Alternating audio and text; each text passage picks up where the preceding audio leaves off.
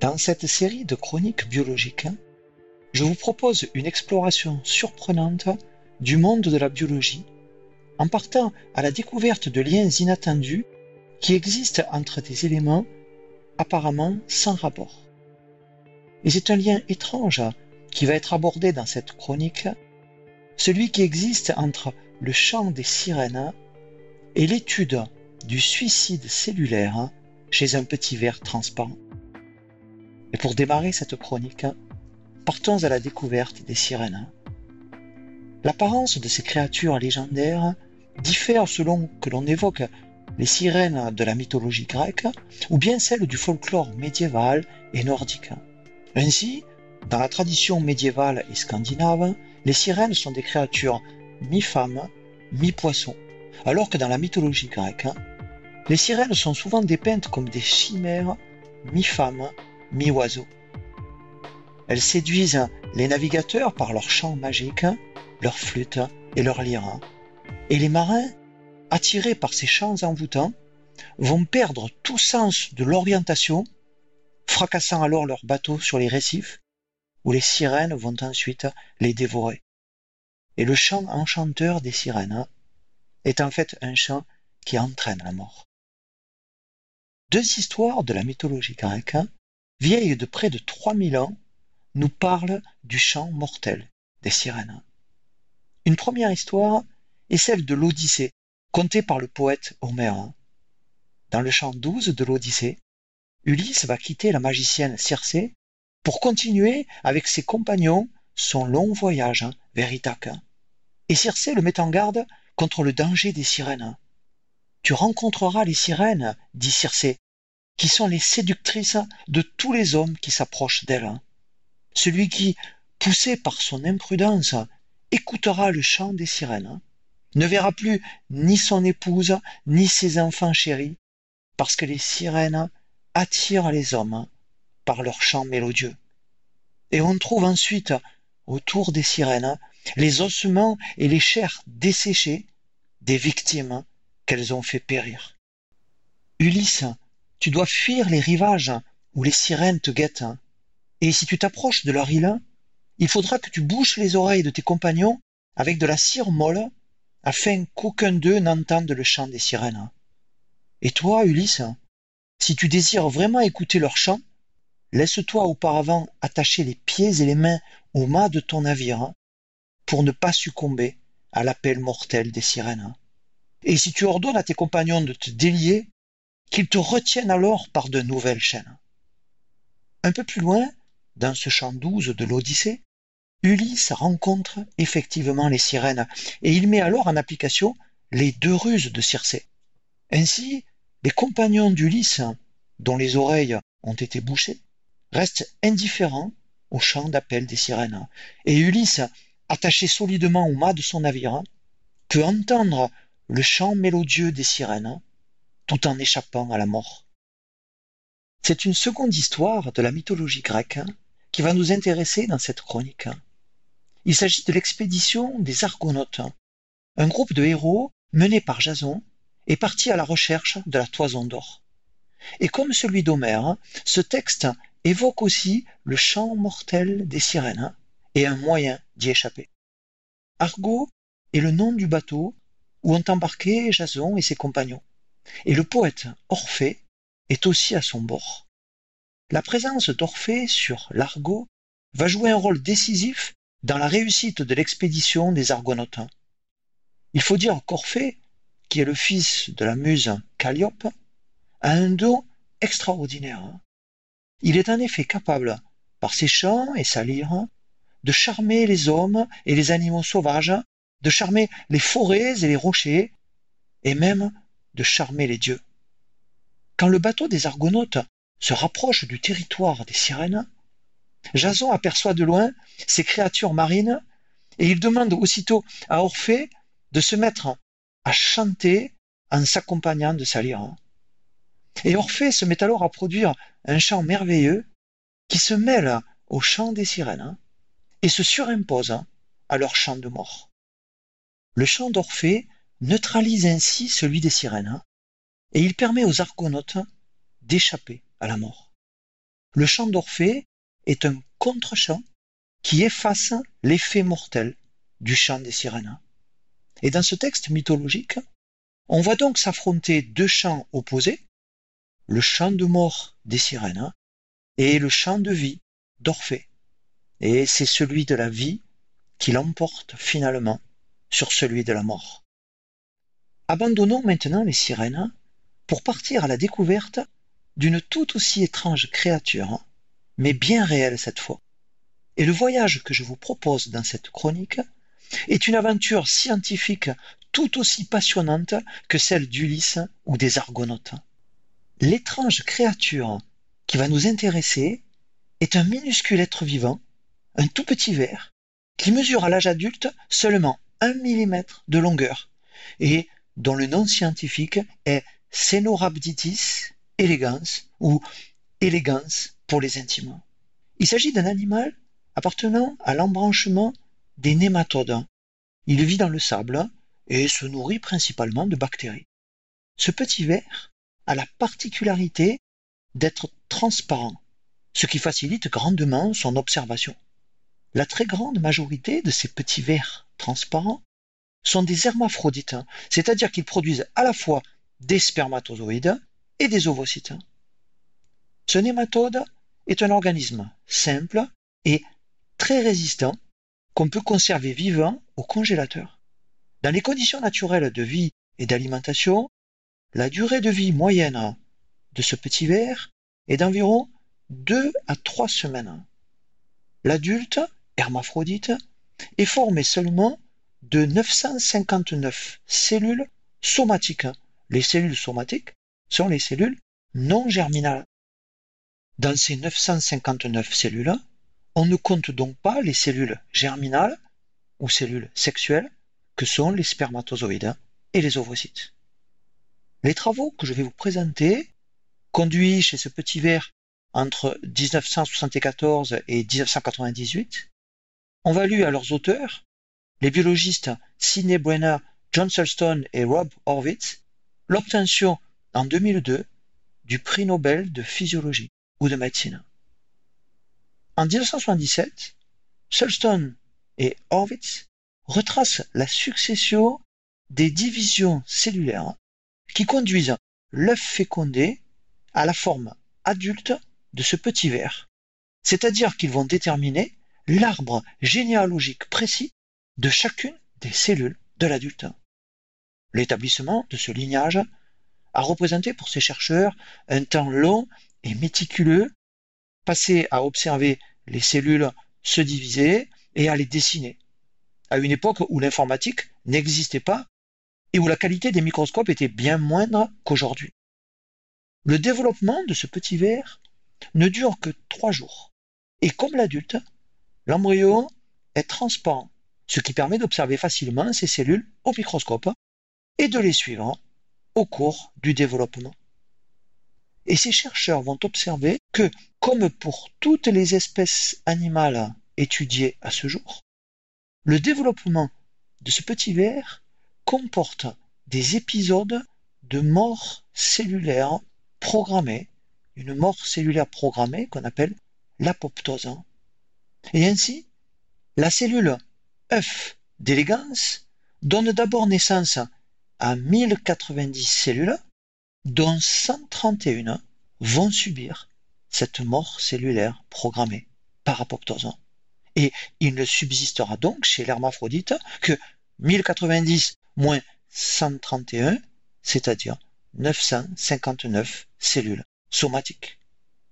La majorité des cellules qui meurent ainsi par apoptose au cours du développement d'élégance sont des neurones et la plupart disparaissent moins d'une heure après la division cellulaire dont elles sont issues. Dans une cellule subissant l'apoptose, se produit d'abord une condensation de la chromatine, qui est le matériel génétique présent dans le noyau, suivi d'une fragmentation de l'ADN et du noyau lui-même. La membrane plasmique va former des boursouflures et la cellule elle-même va finir par se fragmenter en petites unités qu'on appelle des corps apoptotiques, lesquels seront ensuite phagocytés, c'est-à-dire avalés puis détruits par des cellules vivantes. Le fait que la membrane plasmique de la cellule apoptotique conserve son intégrité permet d'éviter toute libération dans l'environnement cellulaire de constituants toxiques. Il n'y a donc ni lésion, ni inflammation dans le tissu environnant. L'apoptose ne perturbe pas l'architecture du tissu dans lequel elle a eu lieu. Le processus d'apoptose est discret et la cellule qui subit l'apoptose meurt en quelque sorte avec dignité.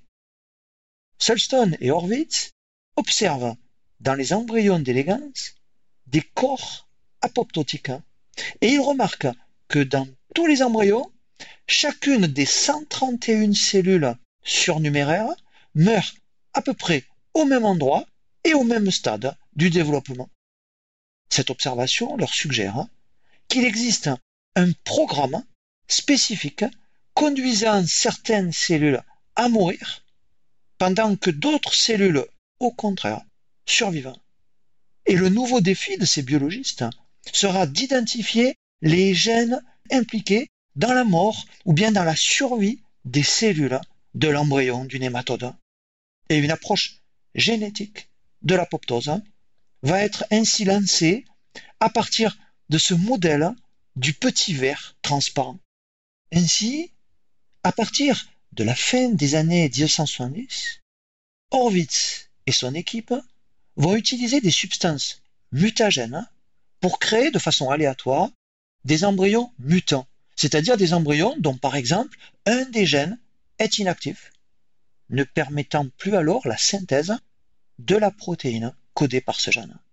Comme ce petit ver a une durée de vie courte et qu'il donne naissance à de très nombreux descendants, environ 300, on peut obtenir et explorer rapidement un très grand nombre d'embryons mutants. Et ces chercheurs vont ainsi générer des dizaines de milliers d'embryons mutants d'élégance.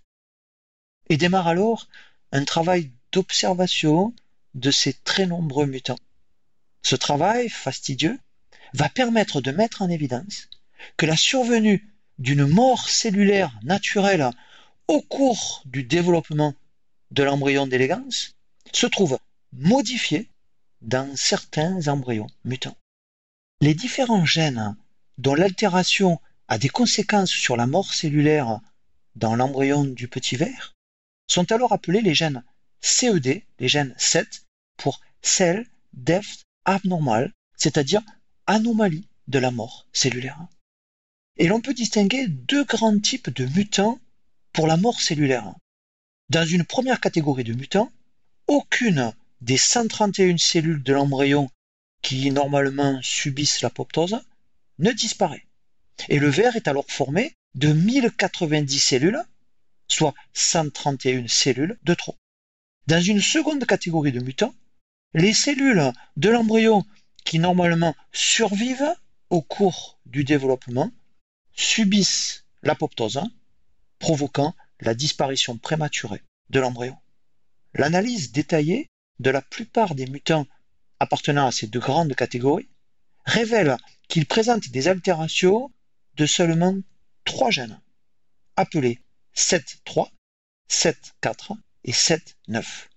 Dans les vers où les gènes 7.3 ou 7.4 sont altérés, il n'y a pas d'apoptose hein, au cours du développement, ce qui signifie que les produits de ces deux gènes, c'est-à-dire les protéines 7.3 et 7.4, sont nécessaires à la réalisation de l'apoptose au cours du développement. En reprenant la métaphore des sirènes de la mythologie, les gènes 7.3 et 7.4 sont deux sirènes et les protéines 7.3 et 7.4 issues de l'expression de ces gènes constituent les champs mortels de ces deux sirènes. Dans les embryons d'élégance où le gène 7.9 est muté, toutes les cellules issues de la cellule œuf meurent par apoptose et l'embryon mutant va s'autodétruire au cours de son développement. La présence de la protéine 7.9 est donc nécessaire à la survie des 959 cellules qui normalement persistent au cours du développement.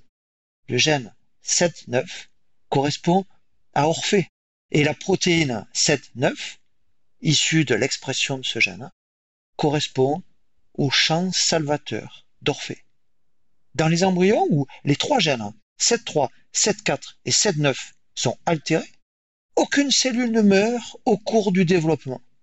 Donc, la présence de la protéine 7-9 n'est pas indispensable à la vie d'une cellule si cette cellule n'exprime ni 7-3 ni 7-4.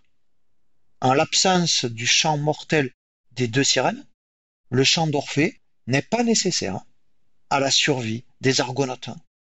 La protéine 7-9 est indispensable à la survie cellulaire pour la seule raison qu'elle empêche les protéines 7-3 et 7-4 d'entraîner l'apoptose.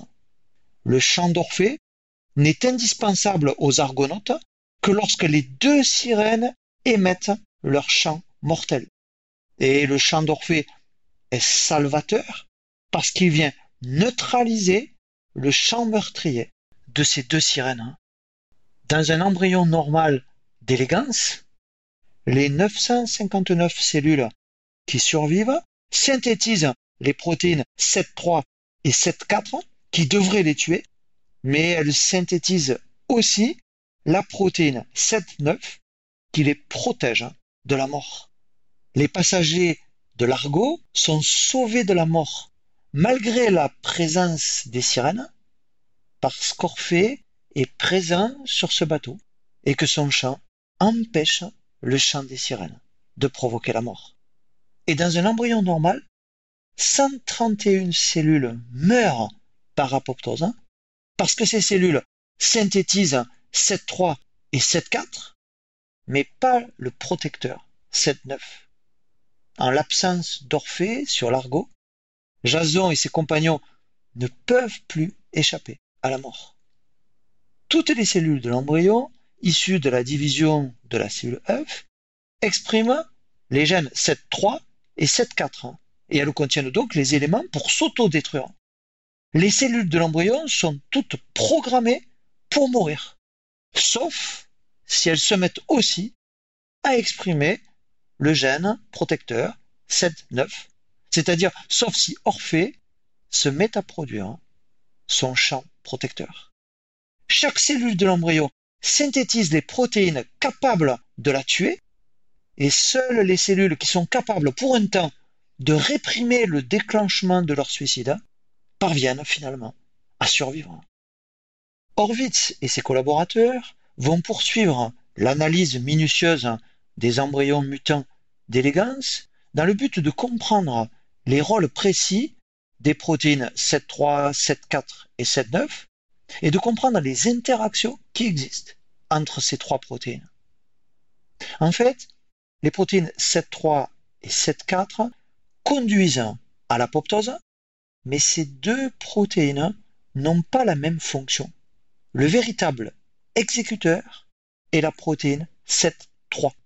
C'est cette protéine 7.3 qui constitue l'arme d'autodestruction de la cellule. Mais la protéine 7.3 n'est pas capable à elle seule de tuer la cellule. C'est la protéine 7.4 qui va permettre à la protéine 7.3 de se transformer en exécuteur. Le dieu romain Janus était le dieu des commencements et des fins le dieu du passage et des portes, et il possédait deux visages, l'un tourné vers le passé et l'autre vers l'avenir.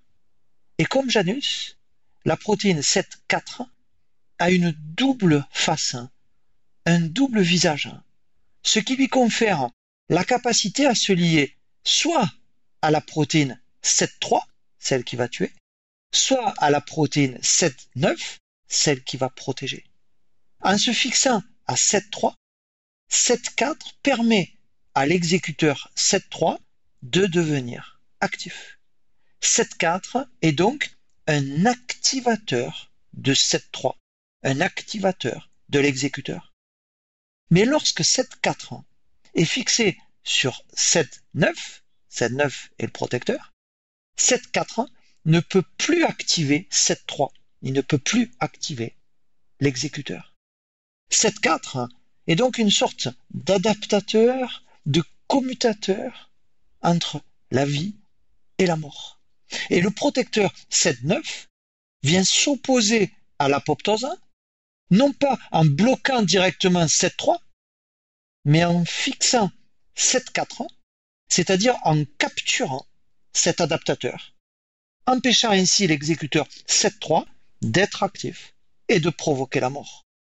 Et si nous reprenons la métaphore du chant des sirènes, c'est en fait un double chant qui provoque la mort des marins. Il faut que deux sirènes chantent ensemble pour entraîner la mort. Il y a le chant d'une première sirène dont la fonction est d'exécuter, c'est celui qui correspond à 7-3, mais il y a aussi le chant d'une seconde sirène, celui qui correspond à l'adaptateur 7-4, et seul le mélange de ces deux chants peut permettre au chant exécuteur de provoquer la mort. Le chant salvateur d'Orphée agit en fait en dissociant les chants de ces deux sirènes, en empêchant le chant activateur de se combiner au chant exécuteur. Et seul le chant d'Orphée peut sauver du chant mortel de ces deux sirènes et permettre à l'Argot de poursuivre son voyage sur les mers. Et les deux sirènes ne pourront provoquer ensemble la mort des Argonautes que si le poète Orphée cesse de chanter. Et la mort vient donc du chant des deux sirènes associé au silence d'Orphée. La mort cellulaire vient de l'action combinée de 7-4 et 7-3 associée à l'absence de 7-9. Traditionnellement, dans la mythologie grecque, les sirènes sont au nombre de trois. L'une joue de la lyre, une autre de la flûte, et la troisième chante. Et l'étude de ces petits vers transparents va mettre en évidence l'existence d'un troisième gène provoquant l'apoptose. Et donc, une troisième sirène va se trouver impliquée dans la mort. En effet, en 1998, après avoir identifié les trois gènes essentiels 7.3 l'exécuteur, 7.4 l'activateur et 7.9 le protecteur, Horvitz et ses collaborateurs vont identifier un quatrième gène participant au contrôle de l'apoptose. Ce gène est appelé EGL1 et la protéine EGL1 codée par ce gène va conduire à une activation du processus d'apoptose. La protéine EGL1 agit en se liant à la protéine protectrice 7.9, ce qui permet à l'activateur 7.4 de se détacher de 7.9. 7.4 libéré de 7.9 va alors se fixer à l'exécuteur 7.3 et l'activer, conduisant ainsi à l'apoptose. EGL1 ressemble à 7.9.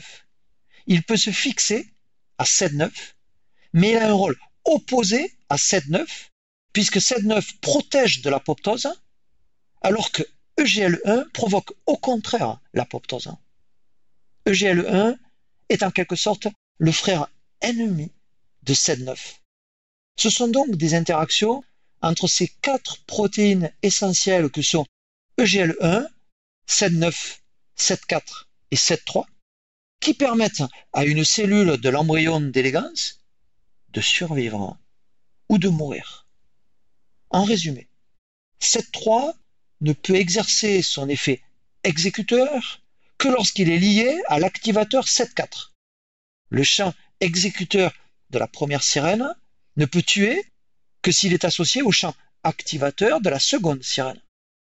7.4 ne peut exercer son effet activateur qu'en l'absence du protecteur 7.9. Le champ de la sirène activatrice perd son effet si Orphée se met à chanter. 7-9 ne peut exercer son effet protecteur qu'en l'absence de son frère ennemi EGL1. Orphée ne peut sauver ses compagnons de la mort que si la troisième sirène se tait. Mais si cette troisième sirène se met à chanter, son chant va couvrir celui d'Orphée, et les argonautes hein, ne pourront alors plus échapper à la mort.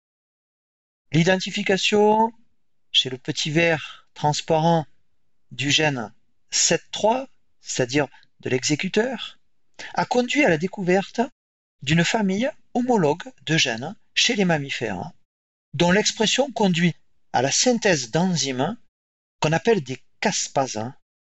Les caspases sont des protéases, c'est-à-dire des enzymes qui vont s'attaquer à des protéines spécifiques. Une caspase est synthétisée sous la forme d'un précurseur inactif qui doit être ensuite activé pour acquérir son activité enzymatique.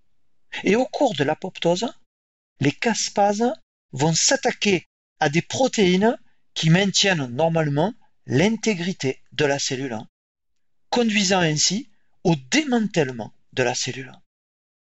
La protéine 7.3 du petit verre transparent est une protéase équivalente aux caspases des mammifères.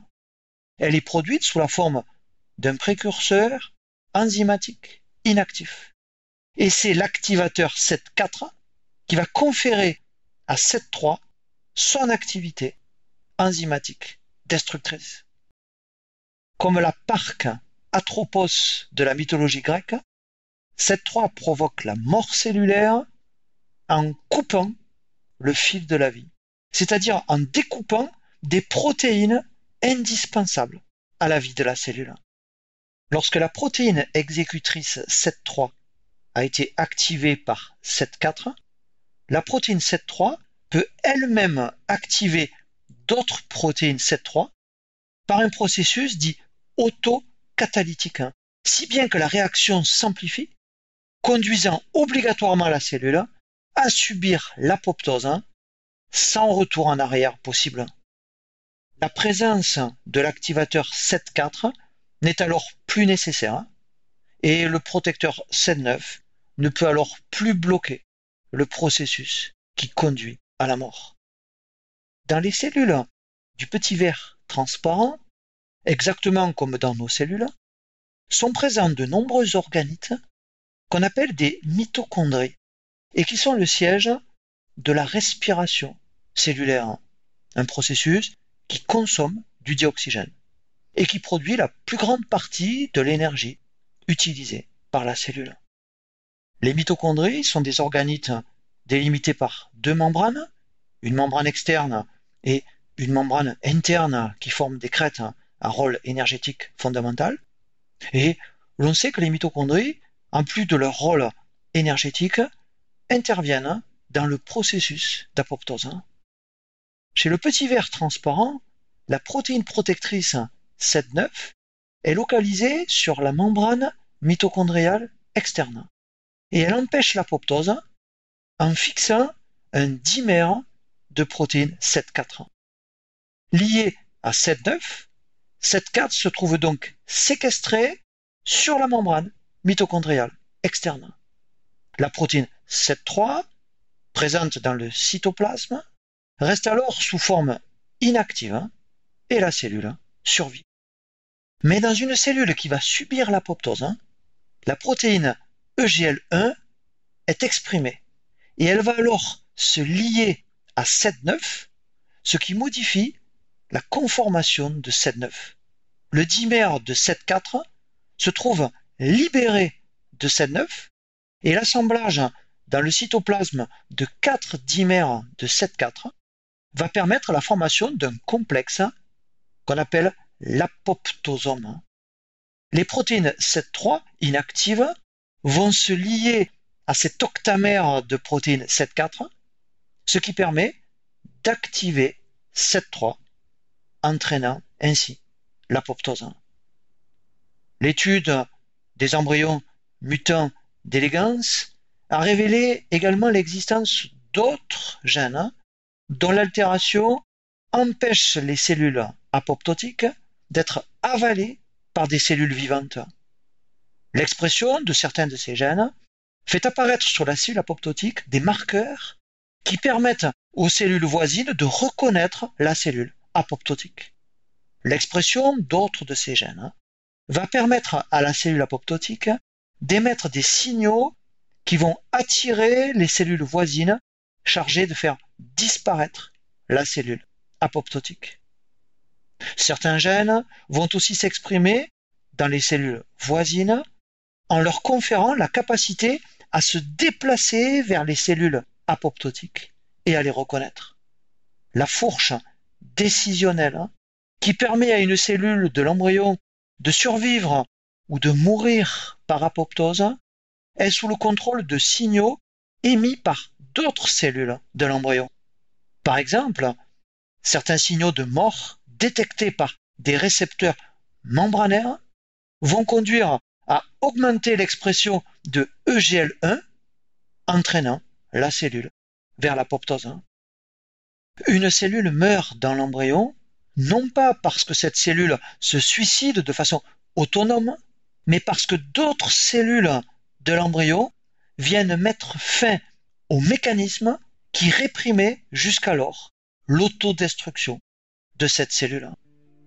Dans cette chronique, le chant des sirènes de la mythologie nous a conduit à présenter les mécanismes qui contrôlent l'apoptose des cellules de l'embryon de Cenorhabditis elegans, ce petit ver transparent.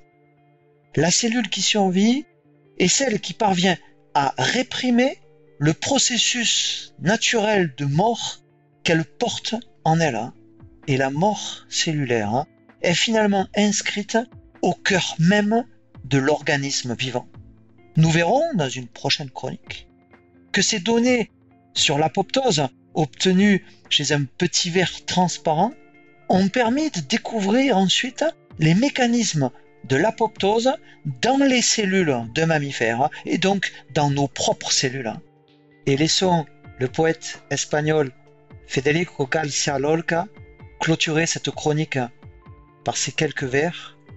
On y voit la vie et la mort, la synthèse du monde qui dans l'espace profond se regarde et s'enlace.